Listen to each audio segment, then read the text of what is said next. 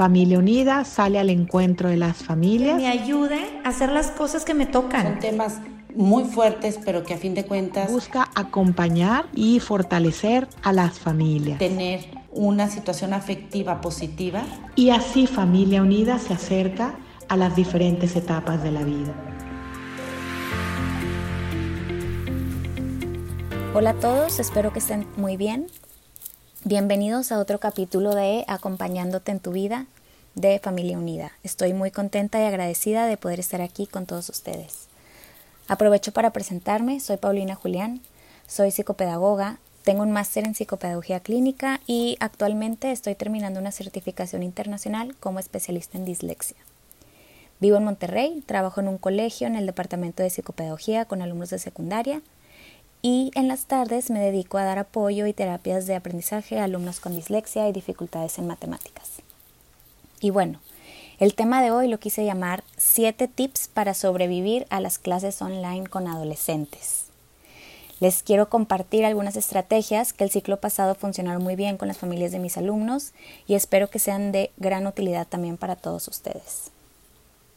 Y ahora sí, empezamos con el tip número uno, que es no eres el maestro, eres papá o mamá. A mí me gusta mucho aclarar que esto de tomar clases en línea no es homeschool, son clases virtuales, son clases online. Homeschool implica que los padres de familia asumen el rol de maestros de sus hijos y tú no eres el maestro. Créanme que los colegios están haciendo hasta lo imposible para encontrar las mejores maneras de seguir enseñándoles a tus hijos, se están capacitando constantemente, los maestros están repensando todos los días sus clases, viendo cómo hacer de esta nueva realidad lo más parecido a tener a los alumnos con ellos en el salón. Lo que el colegio sí necesita de ti es tu apoyo. Necesita que hagas mancuerna con ellos. Así como para ti es algo completamente nuevo, también lo es para tus hijos, para el colegio, para todos. Si hay algo en el día a día que ves que no está funcionando para tu hijo, habla al colegio, pide ayuda. Estoy segura que te lo van a agradecer.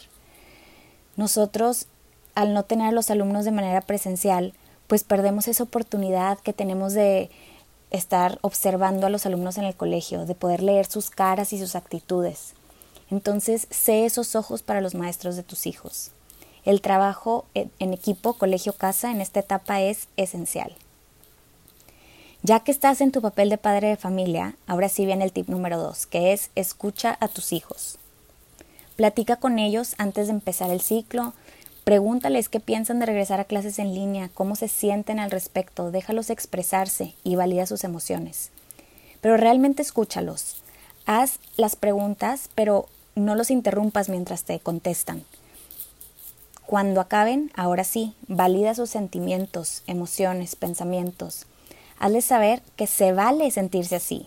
Trata de empatizar con ellos y asegúrales que tienen todo tu apoyo y que vas a hacer lo mejor que puedas para apoyarlos durante esta situación. Pueden pensar juntos qué es lo que les funcionó bien en los últimos meses del ciclo pasado, así, así como también lo que no les funcionó. Pregúntales qué es lo que les preocupa y den qué pueden hacer diferente este nuevo ciclo. Pónganse tiempo de prueba para estas nuevas estrategias. Es decir, si una de las ideas que sale es me tengo que despertar más temprano, pues inténtenlo de manera rigurosa durante dos semanas y después vuelvan a platicar a ver qué cambios notaron. ¿Les funcionó? Si sí, pues entonces mantengan esa estrategia y si no, piensen en una alternativa. El tip número tres es la importancia de crear una rutina y respetarla. Ir al colegio es una rutina diaria. Dentro del colegio hay horarios, implica levantarte a cierta hora para llegar a tiempo, ya desayunado, bañado, peinado. Y el tener su propio horario de clases en casa es ayudarlos a que hagan el switch a modo estudiante y no sientan que siguen de vacaciones. Es crucial que esta rutina tenga el input de tus hijos. Dales tú ideas, pero también escucha las suyas y negocien, lleguen a un acuerdo. ¿Cómo van a ser sus días? Incluyan hora de levantarse, de arreglarse, de desayunar, de clases, de ejercicio, de tareas. Asignen lugares de trabajo para cada miembro de la familia. Tengan su material listo. Si tienes varios hijos, que cada quien tenga su propio material, como si estuvieran yendo al colegio. Incluso pueden tener sus mochilas y cada quien guardar sus cosas ahí para estar más organizados.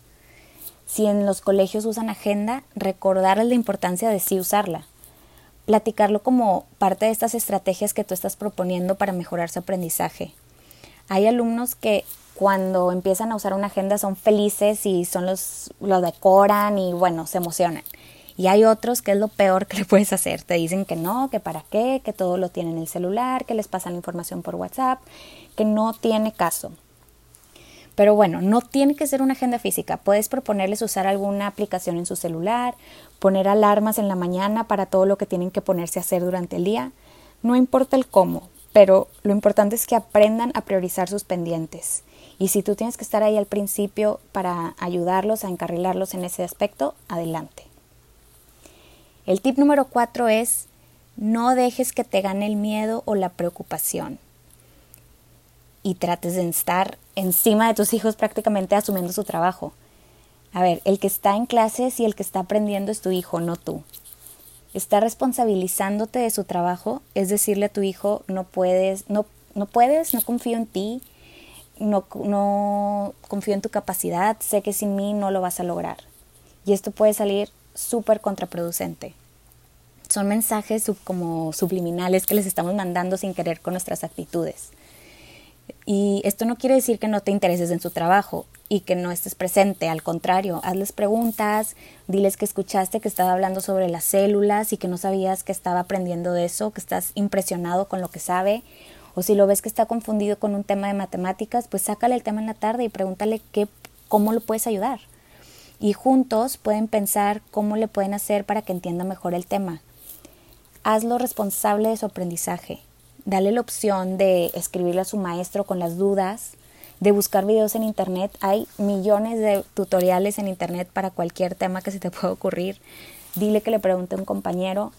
Es decir, dale todas las herramientas que tú puedas, pero deja que él sea el que se dueñe de su rendimiento académico. Como quinto tip, algo que es súper importante, paciencia, paciencia, paciencia. Va a haber días buenos y días no tan buenos. Hay que recordarnos de vez en cuando que no somos superpoderosos y no tenemos todo bajo control. Todos los días es una nueva oportunidad. Aprendan de sus errores en familia, propongan soluciones, pónganse metas para la semana. Les recomiendo mucho leer sobre The Power of Yet de Carol Dweck. Ella propone agregar a todas las afirmaciones negativas que te vengan a la mente la palabra yet o, bueno, todavía en español al final para que, por ejemplo, en lugar de decir yo no soy bueno para esto, digas yo no soy bueno para esto todavía. Y entonces así aprender de los errores, seguir intentándolo hasta que sí seas bueno para eso. Y creo que modelar esta actitud con los adolescentes en nuestro día a día, eso sí es poderoso. Entonces, siguiente tip, ten una red de apoyo. Siguiendo en la línea de que es algo nuevo para todos y que no somos superpoderosos, hay que aceptar que a veces necesitamos con quién platicar de esto. Se nos acaban las opciones, se nos agota la paciencia y necesitamos pues con quién tener con quién desahogarnos. Entonces, arma tu red de apoyo. Pueden ser otros papás del mismo colegio de tus hijos. Platica con ellos. A lo mejor pueden organizar Zooms cada 15 días o cada mes para platicar sobre lo que les está funcionando. Y si en esas dos semanas nada les funcionó, pues cuéntales. Y al final de cuentas todos estamos pasando por lo mismo, pero en pues circunstancias un poquito diferentes. Nunca sabes cuándo alguien más ya vivió algo parecido y se le haya ocurrido una mejor solución de la que tú pensaste. Entonces, eso puede ser muy enriquecedor.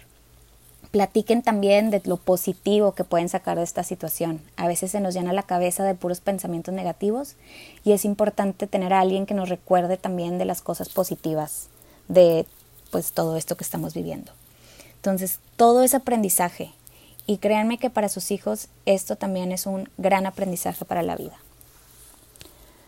Por último, el tip número 7 es recuerda seguir tu instinto de papá o mamá. Nadie conoce mejor a tu hijo que tú.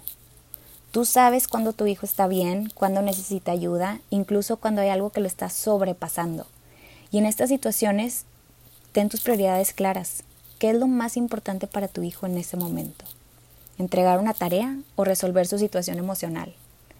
Hazle saber a tu hijo que su bienestar es lo más importante para ti, que es más importante que una calificación Y con esto no me refiero a dejar a un lado la responsabilidad académica, para nada. Al contrario, dile que una vez que esto pase y hayan resuelto su situación, cual sea que sea, que tú lo vas a apoyar para enfrentar juntos las consecuencias de no haber, de no haber a lo mejor entregado la tarea de ese día.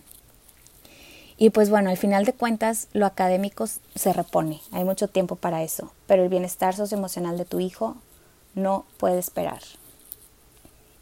Entonces, pues ya para terminar, quiero que recordemos rápido los siete tips que no puedes olvidar. Número uno, recuerda que no eres el maestro, eres papá o mamá. Déjale la chamba del aprendizaje al colegio, pero siempre busca ser equipo con ellos. Sé sus ojos. Tip número dos, escucha a tus hijos. Valida sus emociones, incluyelos en las decisiones que se tomen, piensen en soluciones.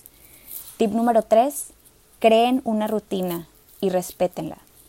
Recuerden que hay que ayudar a que hagan el switch de modo vacaciones a modo estudiante. Número 4. No dejes que te gane el miedo o la preocupación. Apóyalo, interésate por su aprendizaje, pero no lo asumas.